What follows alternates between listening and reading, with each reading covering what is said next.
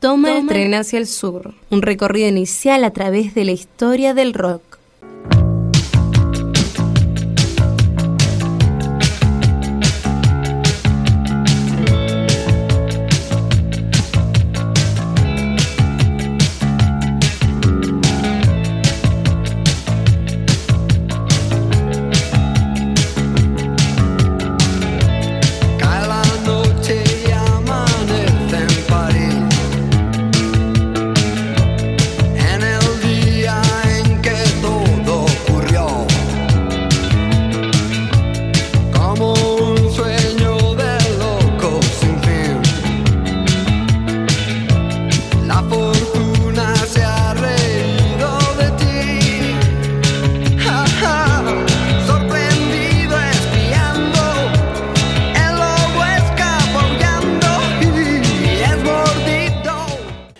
En esos, en esos iconos de lo que tiene que ver con, con la explosión en la música pop de, de, la, de la identidad queer en la década del 70, quizás un icono, y ya que estamos también con el tema de las bandas sonoras, como va a estar tratando Juan Pablo en breve, un icono de- de toda esa serie de movimientos, incluso de lo que es la música glam, es eh, The Rocky Horror Picture Show, que inicia originalmente como un musical, después fue una película terriblemente exitosa, e incluso, bueno, después el musical se convirtió en una franquicia este año, o el año pasado se estuvo haciendo una versión argentina acá mismo también. Efectivamente. Em, Lo con- mismo pasó con Hedwig and the Angry Inch. Exactamente, bueno, que, que trae justamente Hedwig and the Angry Inch, trae muchísimo de, de Rocky Horror Picture Show y ni que hablar de Wayne Canty, ¿no? Que es quizás la, la principal inspiradora de, de Hedwig.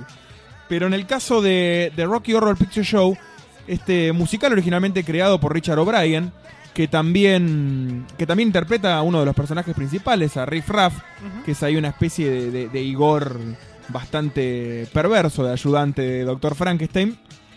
Es como una condensación de todo lo que tiene que ver con la escena glam eh, y alternativa trash pop posmoderna de la década del 70.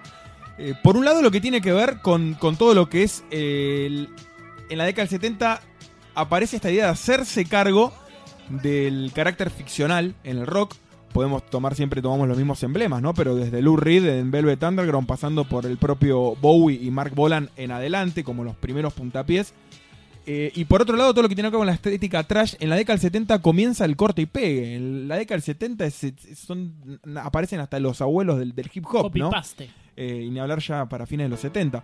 O sea, la idea de decir, bueno, eh, la historia se construye a partir de retazos y reconstrucciones también de, historias antiguas y el arte se puede construir así. Toma mucho, por supuesto, del pop art de, de Warhol, entre otras cosas, y la idea de decir, bueno, bebemos de la industria masiva, ya tenemos una historia previa construida en todo lo que tiene que ver con el consumo de la cultura masiva, y sobre eso vamos a cortar y pegar. Entonces, ¿qué tenemos? Bueno, el glam eh, toma por un lado toda la estética camp, eh, británica que pasa por el humor y la literatura, las artes escénicas. Podemos pensar desde Oscar Wilde hasta el dandismo bodeleriano, lo que se nos ocurra, atravesado por el camp. Y al mismo tiempo retoma los orígenes del rock. En los 70 hay un revival del rock and roll de los 50. Es como que es necesario volver a vivir esa, esa vibración justamente que lo que se generó ese despertar de hormonas y de intensidad en el, rock auténtico originario de la década del 50. Y podemos pensar en Roy Wood y Wizard, hasta el propio sonido de Mick Ronson o Roxy Music, digamos. El rock de los 50 está presente en todo el glam de la década del 70. Y justamente Rocky Horror Picture Show toma todo esto. Toma por un lado la estética trash de todo lo que es el cine clase B, bizarro y de terror barra ciencia ficción, que es algo característico de la década del 70 también y del glam. Eh, y de ahí tenemos a Doctor Frankenstein en las producciones eh, Hollywood clase B de la RK. Tenemos al rock and roll de la década del 50. Y todo esto atravesado por una, estética glam queer, en la que básicamente, para resumir el guion, el doctor Frank Ennenfurter, que es un travesti de Transilvania, una especie de doctor Frankenstein, interpretado nada más y nada menos que por Tim Curry, que algunos lo recordarán por el original It, en la interpretación del libro de Stephen King. Y también lo recordarán quizás por el Botones de la segunda edición de eh, Mi por Angelito en Nueva York. Otra interpretación eh, conocida y recordada de Tim Curry. En este caso interpreta a este doctor Frankenstein transexual de Transilvania que básicamente asedia a una pareja muy retrotraída a la década del 50. Pensemos que esta- la película se inaugura en el 75 y retrae, retrotrae de la década del 50. Dos típicos norteamericanitos eh, virginales, cuasi Amish, que se les queda el auto en la puerta de la mansión del Dr. Frank. Y básicamente lo que quiere hacer el Dr. Frank es liberar completamente a la, sociedad en todas las posibilidades de goce y sexuales. Y para esto crea un monstruo Frankenstein, que es Rocky, justamente, que es un Adonis rubio, trabado y aceitado, que tiene la mitad del cerebro de un delincuente juvenil. Y en esa, en esa historia, en ese maravilloso musical que toma desde los musicales de Broadway de la década del 20 y el 30 hasta el rock and roll de los 50, como decíamos, y las películas de ciencia ficción y terror de la década del 50, eh, va a aparecer Meatloaf, va a aparecer Tim Curry, va a aparecer eh, la estética glam y todo lo que vamos a hablar en este programa. Sin dar más vueltas, vamos a escuchar justamente la canción que interpreta Tim Curry como Frank Furter y esto es Sweet Transvestite from Transsexual Transylvania y suena así.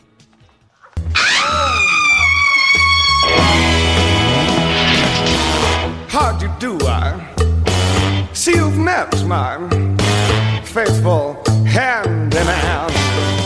He's just a little brought down because when you knocked, he thought you were the candy man.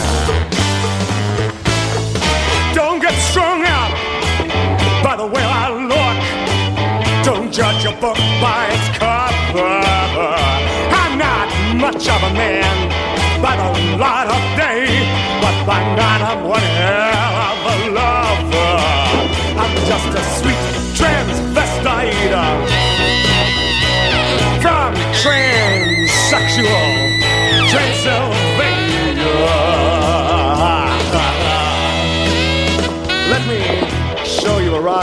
maybe play you a sign.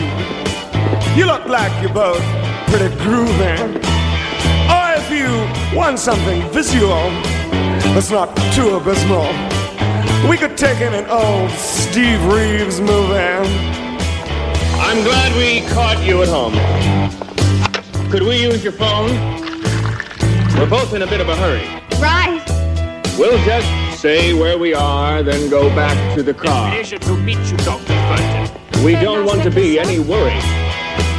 Well, you got caught with a flat world. How about that?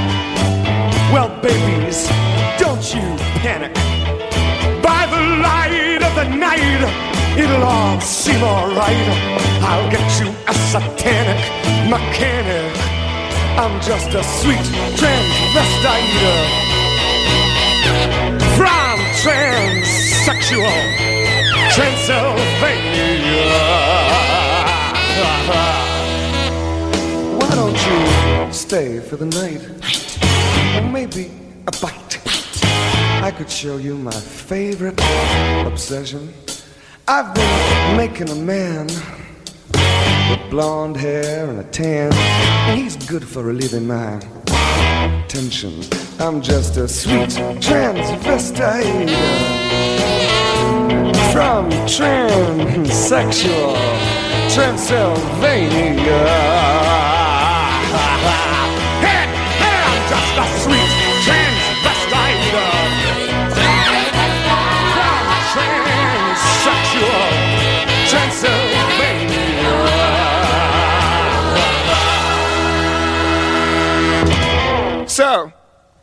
Come up to the lab and see what's on the slab. I see you shiver with anticipation. But maybe the rain is really to blame. So I'll remove the cause. but not the symptom.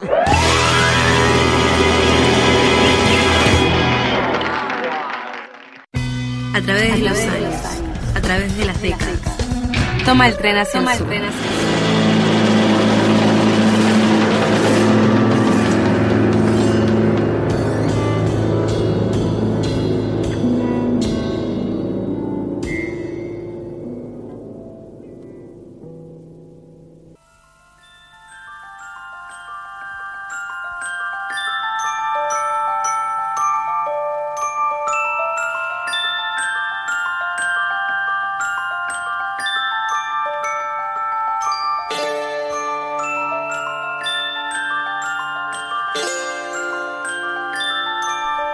Sí, sí, viene por tres, tres, tres, tres por arraigada, arraigada por tres, tres, tres películas, tres soundtracks por arraigada por tres.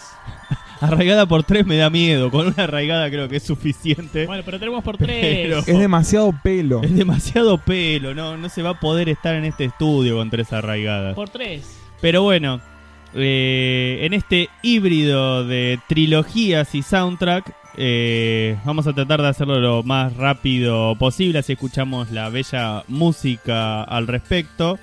Eh, Darío Argento, tal vez un nombre muy importante en medio de todo lo que está pasando en, en Italia hacia la década del 70, ya de los 60.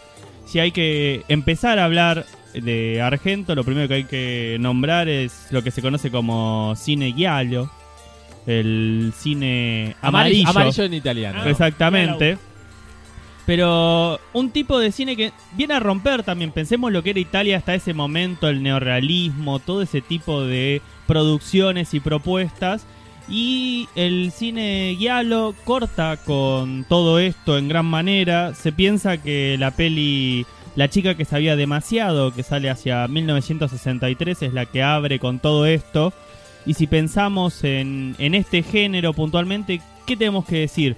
El cine slasher, el cine donde importa el horror psicológico, el elemento de misterio, casi detestivesco de por medio, y sobre todo el elemento a tener en cuenta es la sex, el sex exploitation, el, el- uso de, de mujeres, pensemos que en los 70 una realidad muy distinta a la actual, eh, poner mujeres con poca ropa o sin nada directamente para escenas donde van a ser masacradas y haya sangre y haya mucha insinuación, erotismo y demás. Era una marca, quizás del cine europeo en general, esta cuestión del Por eso se elegían también eh, mujeres que sean voluptuosas o bellas, más que actrices, diría. Porque la verdad que quizás de toda esta eh, maravilla del cine yalo, que tiene toda esta, esta cosa de jugar con la estética, con la iluminación, con los contrastes, eh, y bueno, con- ni hablar con la banda sonora, eh, con lo que menos eh, se juegan es con la actuación. Hay poca i- implicación de los actores. Básicamente sí, toma, toma mucho del cine de Slayer, de- del, del terror yankee, de Carpenter para adelante, diría de Halloween para adelante. Claro. Y por otro lado también toda esa cosa del, del- de los colores contrastados, muy del Black Exploitation, ¿no? De la, de la- del cine negro norteamericano de la década del 70.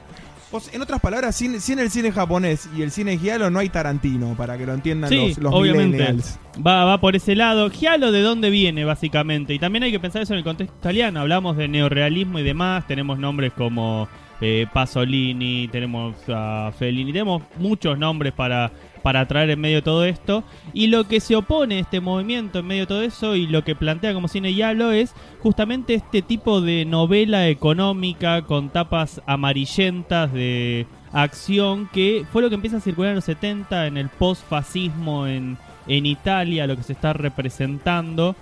Entonces es, es muy importante para pensar una realidad social en general también este cine. Eh, ¿Cuál es la idea cuando empieza con todo esto? Por sobre todo en las películas de Argento, si vamos a encontrar algo, es una atmósfera sobrenatural. Y entre los 70 y 80, que es donde desarrolla la, la obra más importante filmográfica, eh, la idea principal que tiene es la idea de la Tre Madri, o lo que se conoce como trilogía de las madres, donde justamente Suspiria, Inferno y La Terza Madre son las películas que componen todo esto. Eh, un concepto que viene algo así como del siglo XI. Se encuentra un manuscrito donde se habla de las tres madres, tres personificaciones de la muerte. Y hay un arquitecto de nombre Bardelli que construye. quilombo, Era era un un quilombo. construye tres casas en diferentes lugares para mantener a estas madres para que ahí desarrollen todo su poder. Justamente Lugares de Europa, ¿no? lugar no ¿No? ¿No son dos lugares de Europa y el otro es Nueva York. Ah, es Esa es la que no vi. Esa es la que no vi entonces. Friburg en Alemania, Sí. después tenés Nueva York en Inferno y tenés Roma en La Terza Madre. Empecemos por Suspiria, la primera de estas películas, aparecía ya por 1977 y donde justamente vemos a la primera de las madres, la que se conoce como Mater Suspiriorum o la madre de los suspiros, la más sabia de todas las madres y la más vieja de todas las madres. Básicamente, muy resumidas cuentas, porque no hay tiempo, ¿cuál es la trama de todo esto? Academia de Danza, la Tanz Academy en Alemania, donde llega una joven y donde están las muchachas con mayor potencial en el mundo de la danza clásica del momento. Es como la academia. Y empieza a haber crímenes extraños, cada vez más extraños, y empezamos a ver la relación de estos personajes y ese aura de algo sobrenatural, extraño que ronda todo esto. Y así se va descubriendo de parte de una de estas muchachas que hay algo más ahí adentro, algo que hay que descubrir. Un secreto escondido. Y es muy puerta. importante porque de ahí viene esta idea de lo, lo del misterio, lo policial en cierta manera, que haya un secreto, una intriga. Eso también está presente en sus, en sus películas. Eh, Jessica Harper es la protagonista. Y después Bombón. tenemos a Stefania Cassini, Otro de esos bombones del cine italiano. Y quizás el dato más significativo es un muchachito muy joven llamado Miguel Bosé, Churrísimo. Está, película. Claro, qué- qué es, otro Miguel pelo. Bosé del que podemos llegar a conocer ahora. Aparte, creo que es el único que baila en serio, ¿viste? Porque cuando están haciendo los ensayos es el único que muestra tener algún talento en la danza. Así que en medio de todo eso, el mundo de la academia, ese mundo estricto de la danza que todos conocemos en una Alemania, en la zona de Friburg, porque no está en la zona quizás más conocida, es la zona más cercana a, la selva negra, a la zona de bosques, en la frontera hacia el sur, entonces territorio muy particular que elige con esta academia, esos primeros planos de los edificios, la importancia de lo arquitectónico, eh, después muchos efectos de lo que nosotros llamamos eh, cine clase B de los 80, lo ves ahí, y te das cuenta que todo lo que es eh, el trabajo, por ejemplo, de eh, Lucio Fulci con Zombie y todo eso, va de la mano a lo que es justamente esta película y eso que Argento va a Tiene, dejar... tiene como mucho énfasis en, en tres colores que Sí. se repiten todo el tiempo. El rojo, por supuesto. El, el blanco, el contraste del rojo con el blanco. El azul, hacia el final de la película es todo azul. Sí. Todo azul. Las puertas sí, sí. azules. eh, el empapelado es azul. Todo es azul. Y en medio de todo esto, el, lo más significativo y un nombre que vamos a repetir y ir desarrollando más a lo largo de esta trilogía es el de Goblin. Este año estamos muy italianos en lo musical. Siempre tenemos nuestros momentos italianos, pero Y este año está- progresivo, y progresivo. Y justamente Goblin viene de la mano de lo que es el progresivo italiano, la propuesta de Claudio Simonetti, Otro tema del que hemos hablado largo y tendido este año es el progresivo italiano. exactamente. Y Claudio Simonetti es una persona muy ligada a Argento, va a trabajar en esta película, va a trabajar en Fenómena. Darío Argento va a hacer dos capítulos de una gran serie que se hizo en Estados Unidos llamada Master of Horrors, que llamaban a directores del género horror como Eli Roth, como Argento, como Carpenter y demás, y le van a filmar un capítulo. Hace una, un pequeño corto de una, va, no es un corto, es como una mini película de una hora y algo que se llama Jennifer, que les recomiendo porque es Argento en estado puro para la pantalla norteamericana. Es, es excelente la idea que plantea ahí, ese, ese eje de lo sobrenatural en lo cotidiano y demás. Y bueno, va muy de la mano y está muy emparetado los climas y demás con todo esto. Emparetado, dije, sería emparentado, pero bueno. Eh, Estamos escuchando la, la cortina de Suspiria, quizás lo, lo más significativo, pensando que Suspiria ahora va a tener una remake con música de Tom York. Eh, hay y ver dirigida por Luca Guadagnino, que acá esto me hace ruido, ¿no? Porque justamente algo que destaqué de, de su película anterior, que fue eh, Call Me By Your Name, es que la banda sonora no es invasiva, ¿no? O sea, la banda sonora siempre suena en, en un contexto eh, donde es, es prácticamente casual. Y aquí eh, en Suspiria la banda sonora es fundamental, o sea, Sí. todo, la banda sonora te pone en un clima en el que por ahí no pasa nada. Hay una mujer tomando un té y de repente ese sonido te está poniendo los pelos de punta. Este, esta banda sonora que está escuchando de fondo.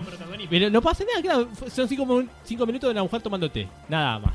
Exactamente. Así que para entrar de lleno a Suspiria y ya pasar a la siguiente película, porque el tiempo va a ser tirano, escuchemos a Goblin desde la banda de sonido de esta película, haciendo la versión alternativa de un tema de la película. Esto es Marcos, hecho por Goblin, ya tenemos más trilogía de soundtracks.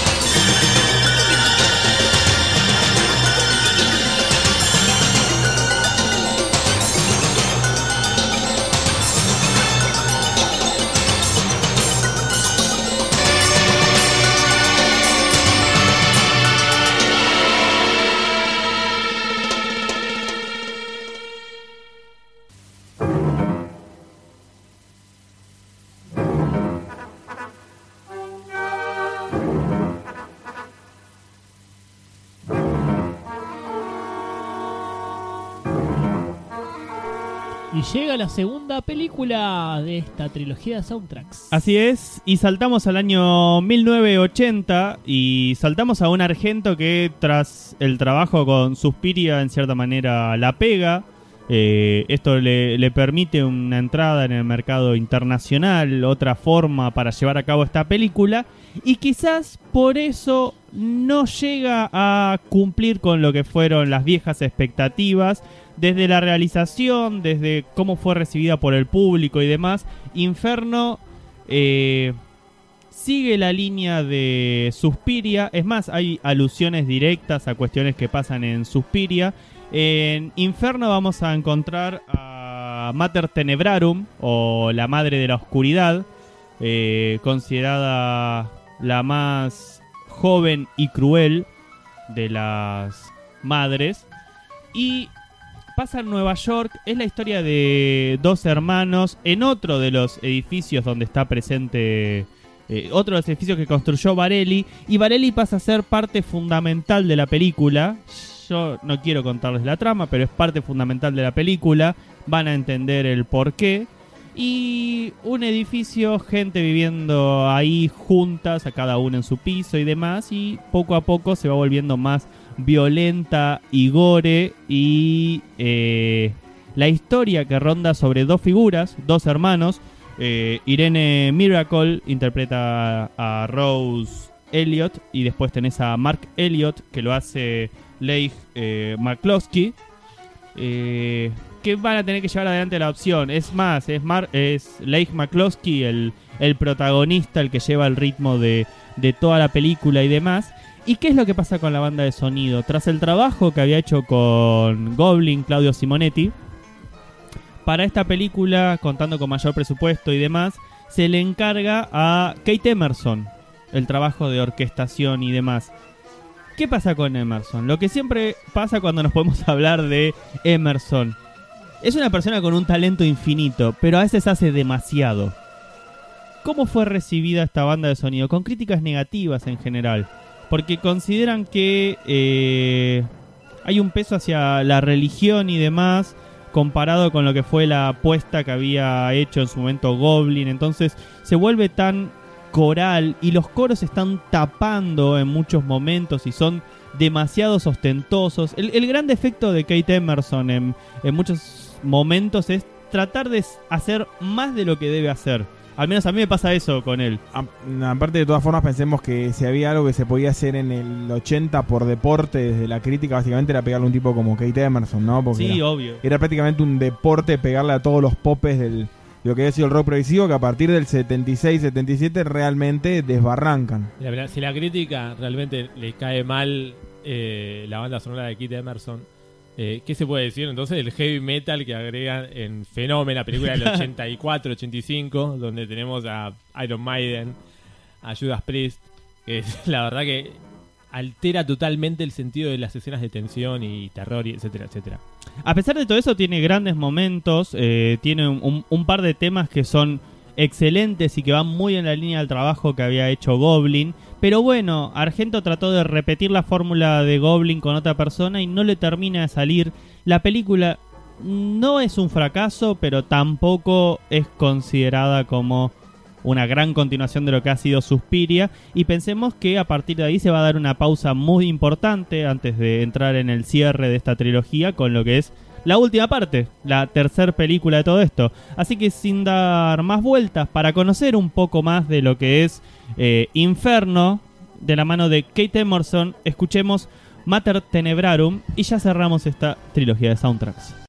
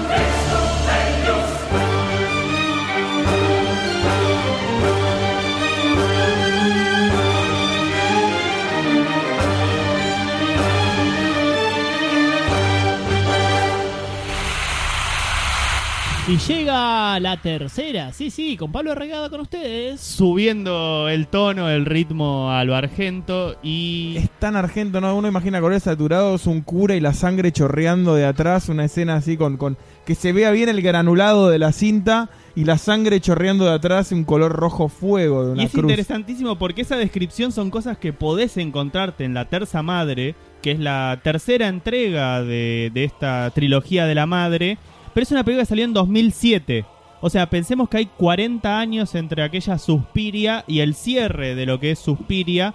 Y sin embargo, la forma en que está filmado, película que transcurre en Roma, porque la tercera de las casas de las madres es en Roma, y es ahí donde encontramos a Mater Lacrimarum, o la madre de las lágrimas, considerada la más bella y poderosa de todas las madres, aquella que ha vencido a otras brujas blancas en el pasado. Si ven la película, van a ver que hay toda una mitología que construye Argento, que está ligada a la figura de Tomás de Quincy. Tomás de Quincy escribe allá por 1845, creo, el eh, De Profundis Suspirium, algo así es el texto, donde justamente tira esta primera idea de las madres, que es lo que va a retomar Argento para estas películas. ¿Qué pasa acá? Ha pasado tanto tiempo, se considera que la más poderosa de las madres estaba en un sueño, en un reposo, y por algo que pasa, por una profanación, podemos decir, por parte de la iglesia, de un cementerio, vuelve a la vida en un museo. ¿Qué perla tiene esta película? La presencia de Asia Argento. Y acá seguro va a ser el Muy- comentario, muy Lima. brillante perla, por cierto. Hace Argento que desde que creo que debuta en el cine de la mano de Darío Argento también, de su padre, y está en muchas Desnuda, películas. como siempre. En todas las películas de su papá aparece desnuda, por supuesto. Y desde luego recomendar la- El fantasma de la ópera, la versión de Darío Argento, protagonizada por, por su hija. El síndrome de Stendhal también. Hay, hay bastante para. Sí, bueno, y esta, esta creo que es la última, última, última que hace junto a su padre. Exactamente, perlas que tiene la película, por ejemplo, la presencia y la mencionas las películas anteriores, como pasa siempre en esta trilogía, hay una referencia a la Mater Suspiriorum que justamente la combate la madre de Asia Argento, el En la personaje vida de ella es Sara Mandy, pero es la madre la en la madre, vida sí. real, me refiero a, Na- a Daria Nicolodi. Nicolidi, O- Daria Nicolidi. Es otra de estas actrices fetiches, podríamos decir, de Está este siempre. cine giallo italiano. Así que tenemos la presencia de ella y de su esposo. Su esposo es nada más y nada menos que Udo Kier, otro de esos actores alemanes que han pasado por la escena del cine europeo. Quizás, eh, si quieren recordarlo por algo particular, fue la pareja de Fassbinder hasta el momento que murió. Así que también queda esa imagen. Es, es el, el- el clásico alemán de pelito peinado para atrás y ojos muy celestes, vestido con ropa muy señorial siempre. Mu- mucha supremacía facheril. Así que lo que tiene como particularidad es que tras esperar 40 años y demás, decide para esta película trabajar nuevamente con Claudio Simonetti. Y ahí retoma todo lo que vinieron haciendo desde Fenómena, desde Profondo Rosso, Suspiria, el trabajo tanto en Jennifer como en Pieles, que fueron los dos capítulos de Master of Horrors, y se nota este tipo de relación con un tono mucho más oscuro, es una película. Piensen que el gore se reformula mucho. La reformulación del gore que tenemos del 2000 en adelante tiene que ver con el cine japonés. Cómo llega, por ejemplo, Takashi Miike, todo ese cine post-audition y demás. Y cómo eso hace que se varíe. Antes se apretaba una cabeza que parecía de plástico y le salía un chorro de sangre. Después Sí, de pasó hecho, a ser bueno, se, se volvió una cosa mucho más. mucho más sangri- más eh, de horror, mucho mucho más sangriento toda esta última parte de, sangri- de sangriento, iba a decir, de Darío Argento. De hecho, creo que de todas, sin haber visto la segunda película Inferno, creo que de, de esta trilogía, sin duda tiene que ser la más sangrienta de todas. Aparte había... Empalan a una mujer y le sacan. Bueno, Hay no algo digo dentro de todo lo que es esto de, de- de jugar con lo bizarro también y la, y la baja inversión monetaria de la producción. Hablábamos los vínculos con la Black Exploitation, por ejemplo, y demás, que estaba el, teo- el terror y el gore muy vinculado a, la- a lo bizarro también. Y a partir de la asociación más de la década del 2000 con el cine japonés y demás, es un terror que realmente busca más el efecto del, del- de la problematización Claro. psicológica y el terror real, ¿no? El otro Ah, el- que era más, a partir del extrañamiento, un choque más, más bizarro, el digo... cine, el cine giallo hacía más una. amasaba una historia y te sorprendía al final. Y buscaba final- alejarse de la realidad Al aparte. final te mostraba ese elemento de horror que te sorprendía. Te, No buscaba una estética que uno pudiera encontrar en la realidad, en la naturalidad, Exacto. ¿no? Ya Pero- desde esos colores a esos efectos era una búsqueda especial. Así que cortando el, el clima de la película, lo musical particularmente tiene una vuelta entre lo gótico y electrónico como una variedad, una propuesta de Simonetti distinta. Y la última perla que tiene es que va a participar de esto un músico, Danny Field, que es miembro de Cradle of Filth, una banda de black metal emblemática, Clásica. en- clásica en medio de todo eso, que poco a poco va variando hacia el gótico y ha tenido mucha llegada, o sea, es, es de esas bandas surgidas hacia el 91-92 que fue y es al día de hoy muy importante y una voz muy particular y simbólica dentro de todo lo que puede ser el extreme metal y el gothic metal europeo. Así que la influencia que tiene Argento por sobre Cradle of Filth también es significativa. Cradle of Filth siempre se marcó por eh, música, por eh, literatura y también por esta mitología que se construye en base a cine de horror. Entonces ellos estaban tan emparentados siendo pibes cuando empiezan con Argento que la propuesta de él tocando acá y participando en un tema fue central para decir sí, quiero estar ahí con Simonetti cantando. Y de esta manera se cierra esta trilogía con el tema que cierra el soundtrack de la última película de La Terza Madre, aparecía ya por 2007. Esto es Claudio Simonetti y la voz de Danny Fields haciendo Mater Lacrimarum. Así cerramos esta trilogía de soundtracks y ya tenemos más Tómatela hacia el sur.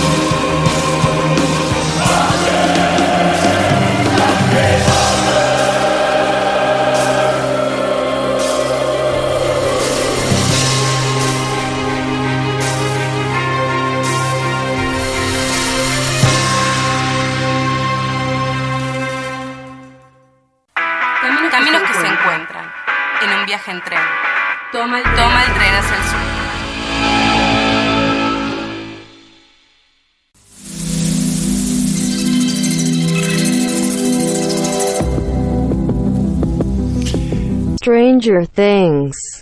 Esta mm, serie que mm, hace convivir aquellas películas del sci-fi, de la ciencia ficción, algunas películas, algunas series, algunas cosas que han pasado en la década de los 80, también las estéticas de la década de los 80, las ropas, lo artístico, lo musical. Películas como que podemos empezar a soñar los que tenemos quizás más de 30, los Goonies, ET, Portergeist. Pesadilla, pesadilla en calle 13. También. Todo eso confluye un poco en esta serie de ciencia ficción de 8 capítulos, ¿no? En la primera temporada. Y ocho capítulos de la segunda. Exactamente. En la cual este, cuatro niños muy jóvenes son los protagonistas. Este, más una niña con poderes sobrenaturales.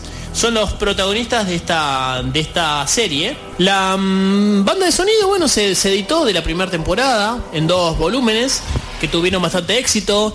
Nos volvimos a encontrar con una banda de sonido original. No estamos hablando, bueno, como discutíamos con Juan Pablo un montón de veces, ¿no? De la banda de sonido que es compuesta originalmente para esa serie. Claro, no hay- de los hay- temas que suenan. Hay una banda sonora original y hay una banda sonora que se nutre de grabaciones hechas por artistas como The Clash, como New Order, etcétera, etcétera. Exactamente. eh, justamente, bueno, vemos en alguna de las series esto de el cassette con los temas ya conocidos que bueno nos vuelven a rememorar una época tienen que ver con la historia con el contexto de las cosas que pasan imagino Juan Pablo te ha pasado algo así no el hermano mayor brindando su cultura musical al hermano menor Toda la vida, exactamente. Que Pero me- pasa me- esto un poco en la película ¿no? En mi caso era Bon Jovi, bon Jovi Metallica me pasaba Claro. básicamente.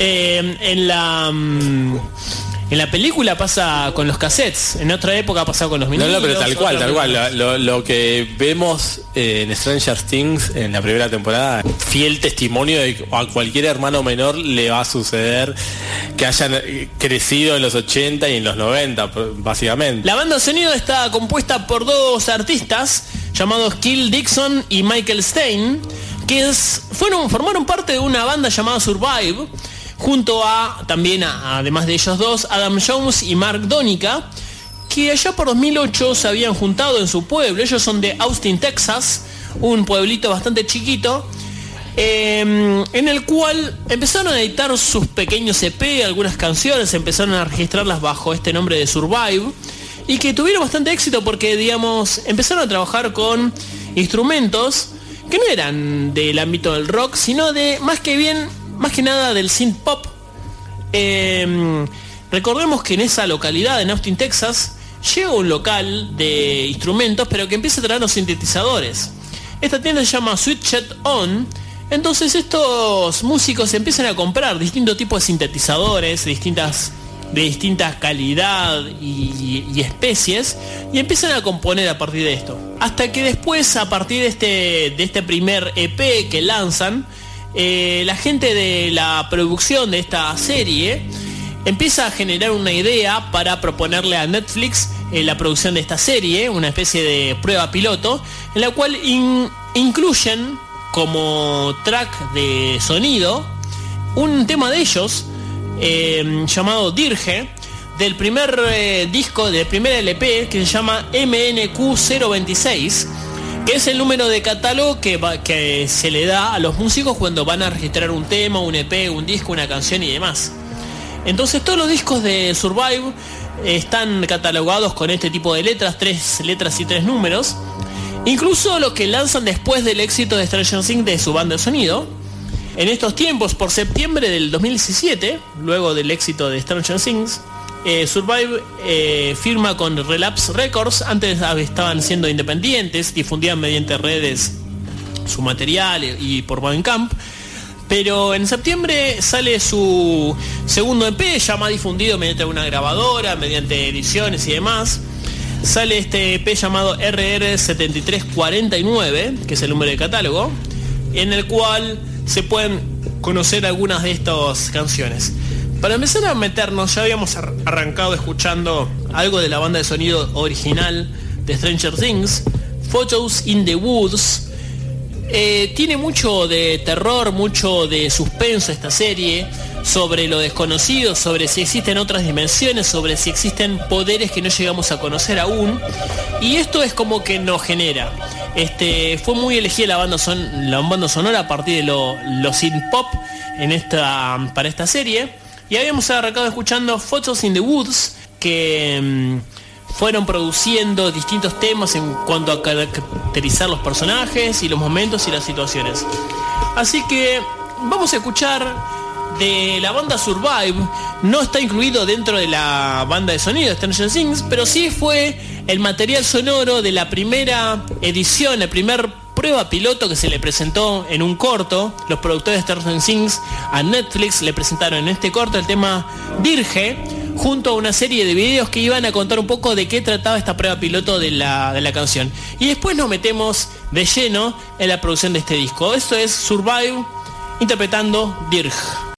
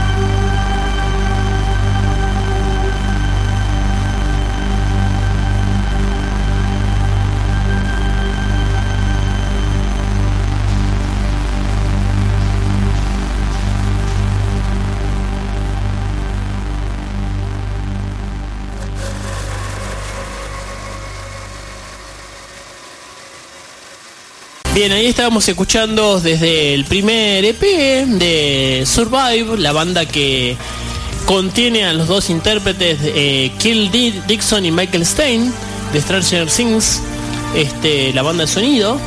Este, bueno, uno de estos, eh, Cal Dixon, empezó a trabajar en esta primer tienda de sintetizadores que empezaron a traer a Austin, Texas, y empezó a comprar de a poco. Ahora son gente muy cebada en cuanto a escuchar música, a componer y a grabar cosas.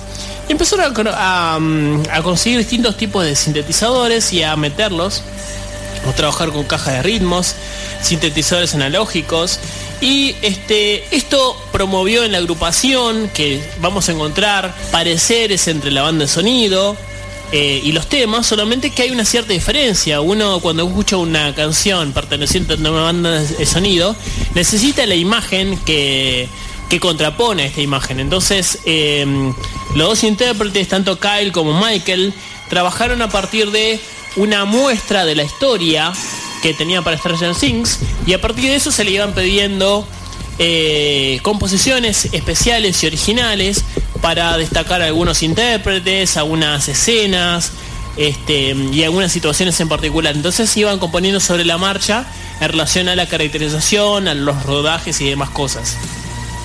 Anteriormente habían compuesto el soundtrack de The Guest, el invitado, una de las películas de suspenso producidas por los mismos chicos de, que trabajan en, en Treasure Things. Este, mm, así que bueno, el primer track que, había que había aparecido allá por The Guest se llamaba Omniverse, es del primer LP llamado MNQ026, como ya les contaba antes es el número de catálogo y así ellos eligen denominar a todas las presentaciones que, que- van grabando. La composición por parte de ellos se remiten mucho a George Camperton y a la serie Suspenso, más allá de otras composiciones relacionadas con el crowd rock, con la música de sintetizadores, con el pop de los 80. Eso es lo que alimentan de ellos, pero sí son muy cinéfilos y muy adoradores del culto del cassette, de las películas en VHS y demás, y de las películas de terror y de suspenso que acompañan esta época de los 80. Hay- hay- En, en- en general toda la serie, ¿no? Cumple con una con una especie de, de moda, de estética que está, que está hoy en día corriendo mucho en muchas producciones audiovisuales y musicales, que es retomar toda la, el cruce entre el suspenso, el terror y la ciencia ficción de los 80, que va como vos decías desde John Carpenter hasta el propio Spielberg, o sea, ahí, eh, eh, todo eso está muy presente, ¿no? Que ya en los 80 retomaba una estética de los 50, ¿no? Porque esos barrios así de libre albedrío con los pibes andando en sus bicicletas todos juntos hasta las 8 de la noche, ya en los 80 era una nostalgia de la década del 50, ya, ya era algo vintage en esa época y hoy en día, bueno, está releído otra vez. Efectivamente. Bueno, eh, la banda sonido de la temporada 1 de mm, Stranger Things, volumen 1 y volumen 2, fueron eh, nominadas a los premios Grammy 2017, también a los premios Emmy 2017, pero los Grammy pasaron desapercibidos, no han ganado absolutamente nada, pero sí ganaron un premio Emmy por mejor tema principal de banda sonora de serie para, para redes en internet. Así que, mm, como ya les contaba, no, no elegí tanto para escuchar temas porque es como que es pedacito de música con una imagen, con una serie, con una situación que no te la podemos mostrar por radio. Pero sí a su vez eh, las composiciones de Survive a partir de estas canciones y este estilo lo podemos ver en, en esta banda. Así que cerraremos este bloque, el tema Omniverse, que suena más o menos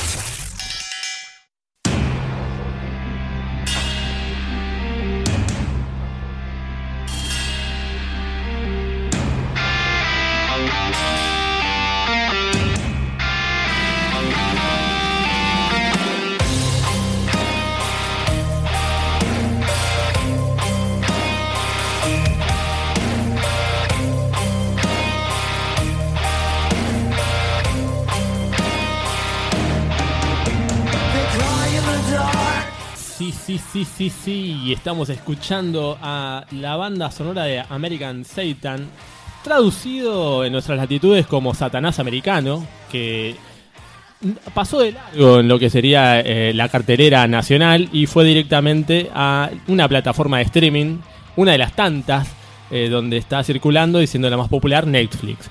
Esta película eh, nos cuenta la historia de una banda de rock que se forma bien al estilo millennial, ¿no? Estilo 2016-2017.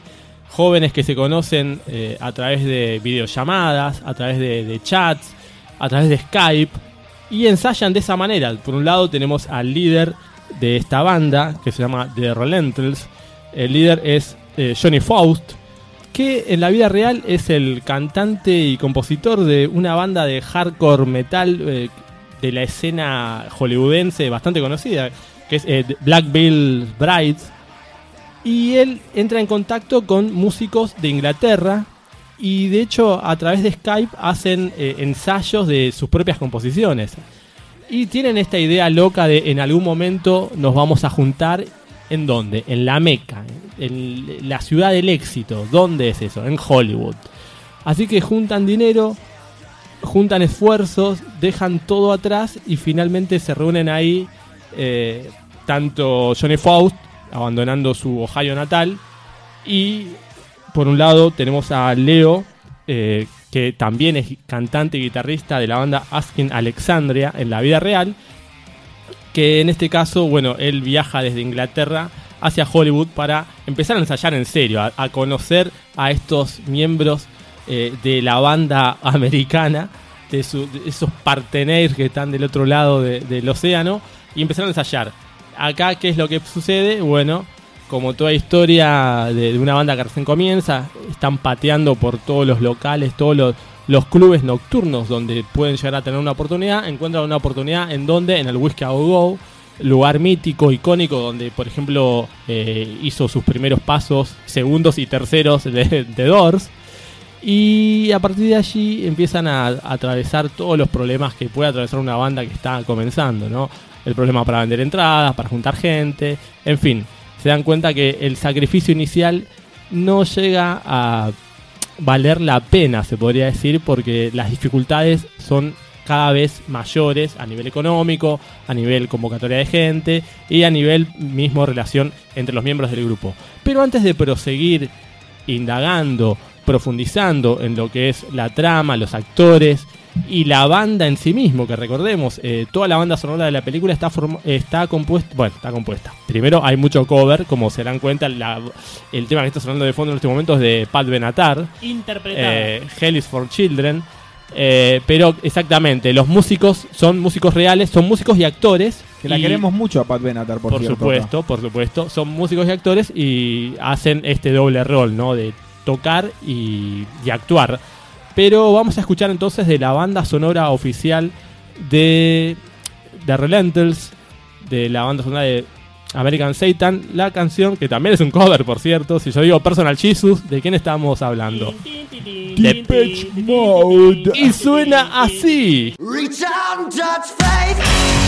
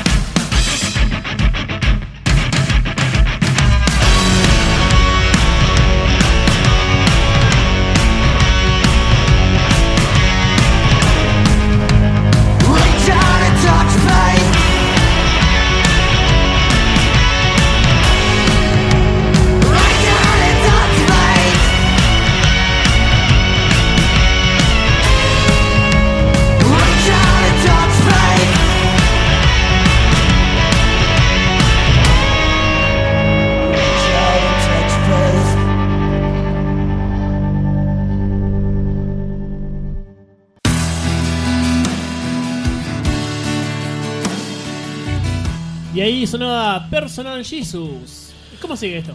Bueno, vamos a indagar un poco más ahora en lo que es el, el elenco que tiene esta película, que la verdad es bastante interesante. Hay nombres muy importantes dentro de esta cinta. Por ejemplo, eh, el actor que interpreta a Satán, al diablo, al hombre que está dispuesto a entregarle el éxito y la fama a esta banda de rock a cambio de un sacrificio, un sacrificio más importante que abandonar a tu familia, abandonar a tu novia y abandonar Cruz. a tus amigos. No, ese es Malcolm McDowell, muchos lo conocerán en sus años de juventud por ser La el protagonista de La Naranja Mecánica. Pero ya en época más actual eh, estamos hablando de uno de los protagonistas también de la serie Mozart in the Jungle, que luego de El cuatro... maestro. El maestro, maestro, que luego de cuatro temporadas eh, finalizó esta serie. Bueno, él interpreta, como dije, al diablo, ¿no? Que es eh, en- retomando este, esta leyenda, este relato del Fausto. eh, es quien se le aparece en diversas formas al principio de la serie. Primero como un linchera, luego como un, eh, una especie de guía turístico que le va diciendo a Johnny Faust cuáles son los problemas que va a encontrar al tratar de alcanzar el éxito. Hasta que finalmente aparece en su forma, en su forma real, forma verdadera. Y es quien le ofrece este, hacer este pacto. Le dice, ¿vos cómo pensás que las grandes bandas de rock llegaron a la cima? ¿No? Y tenemos el caso de ACDC, donde eh, da a entender que los hermanos Young prácticamente asesinaron a Bon Scott. ¿no? Y así llegaron a Back in Black, el mítico álbum de ACDC. Bueno, también se da la situación de Vince Nail, de Motley Crue, que dice, ¿vos, vos te pensás que Motley Crue llega a la cima eh, solo con su esfuerzo y su talento? No, hubo un sacrificio. Y cuando hablamos de sacrificios, son sacrificios humanos. El sacrificio humano que hizo Vince Nail de Motley Crue fue eh, matar a, uno de sus mejores amigos. Estamos hablando de Rasle, el batero de Hanoi Rocks, que recordemos que en el año 85 eh, Vince Nail conducía un auto totalmente borracho y tuvo un accidente. En ese eh, accidente, bueno, muere el batero de, de esta banda, Hanoi Rocks, y quedan dos eh, personas con muerte cerebral. Eh, Vince Nail es condenado a un- unos cuantos meses de prisión, luego lo logran liberar. Y a continuación, la banda Motley Crue graba su álbum más eh, conocido, que es Girls, Girls, Girls. Entonces, básicamente es vos haces un sacrificio humano y el rock te lo devuelve. ¿no? Y llega a Qué buen razonamiento. Claro, es entonces, por supuesto, acá el diablo le propone a Johnny Faust un sacrificio humano. Vos tenés que matar a alguien y yo te doy lo que vos tanto deseas. Eh, y al final, por supuesto, al principio, al principio el protagonista se niega, pero luego este sacrificio termina sucediendo y hasta ahí sigo porque hasta ahí me quedo porque evidentemente no voy a quemarles el resto de la película, aunque el desenlace en este caso es bien obvio.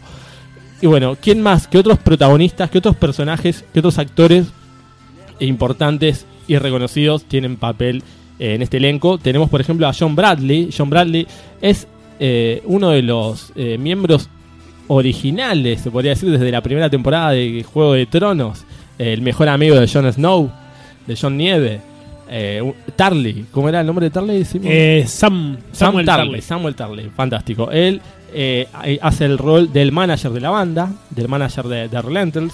Tenemos a Dennis Richards como la madre de Johnny Faust, y la verdad yo no puedo creer que ya Dennis Richards, que hace tan poco tiempo era una, mujer tan joven y llena de vitalidad, ahora hace la madre de un veinteañero. Y tenemos también en un rol eh, casi eh, no protagónico, pero sí de preponderancia, a la actriz porno Tori Black.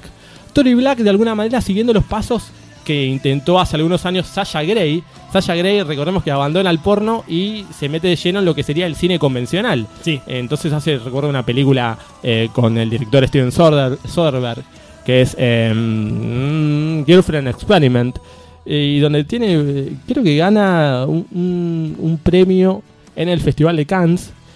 Y luego eh, se mete de lleno también en otro proyecto con eh, el actor Elijah Wood, que es una especie de remake de una película de Alfred Hitchcock, pero a partir de ahí viene todo el fracaso, se Claro. podría decir de Sasha Grey, y realmente eh, no triunfa. Abandona le va muy mal. Bueno, Tori Black de alguna manera intenta eh, recuperar estos pasos que intentó hacer Sasha Grey desde el cine porno hacia el cine convencional, pero sin abandonar el cine porno, porque recordemos que está, está filmando películas en ambos bandos, se podría decir. Hace tanto películas eh, berreta, clase B, de terror, y estas películas de, de corte independiente, mechado con alguna que otra película para Bang Bros. para, para Team Skirt, en fin, etcétera, etcétera, etcétera. Por supuesto, googleenla porque es una de las actrices más, más bonitas que existen, eh, sea cine porno o convencional. Pero una característica que tiene esta banda sonora, como mencioné anteriormente, es que el, el 80% de la banda, se podría decir, de, de formada para la película, eh, contiene a músicos eh, profesionales. Bueno, es el caso de Andy Biersark, es el caso de Ben Bruce y también de Sebastian Gregory, que es el encargado de tocar el bajo y la, batería. Eh, y en la grabación del disco, en la película, la discográfica que eh, representa a Andy Biersark le prohibió cantar. Esto es una de esas un- unas cosas increíbles. Eh, el actor, o sea, usa su voz, evidentemente, para todo lo que tiene que ver con, con- los diálogos, la interacción que, que implica la película, pero en los momentos en que hace sus presentaciones en vivo, otro músico tiene que poner la voz, eh, tiene que reemplazarlo por una exigencia discográfica. Ese músico es eh, Remington Lade, que pertenece también a una banda también de esta escena, mini escena que se está dando del hardcore gótico hollywoodense, que toca en Palais Royal, y él es el que canta en lugar de Johnny Faust en la película, pero eh, remarco que las canciones que podemos escuchar de, de Relentals en la banda sonora están todas interpretadas por el actor Andy Bersack, actor músico, actor barra músico. Y bueno, este, esta banda sonora se compone casi en su totalidad, se podría decir, de covers. Hay dos o tres canciones que pertenecen, que son composiciones originales para la película, pero que son interpretadas justamente por, por eh, Remington Lade, como dije anteriormente. Pero entre los covers podemos escuchar, bueno, por ejemplo, eh, lo que está sonando de fondo, que es otro cover de eh, Moby Grape, en este caso de Nikes en White Satin. Tenemos también a mm, eh, Neil Young, dígame. Moody- perdón, Moody Blues es eh, Nice in White Satin. Ah, sí, Mu- Mu- Moody ¿por Blues. qué- por qué Grape? es verdad, Grape porque hace poco lo estuvimos reseñando. Sí, es pero- verdad, es verdad. Quedó en el imaginario. Eh, bueno, también tenemos a Duran Duran con Save a Prayer. Pero yo diría que cerremos entonces con uno, un cover de un artista que la verdad está muy solicitado, que es el canadiense Neil Young, ¿no? Y con uno de sus clásicos, eh, la canción Hey Hey My My Into the Black.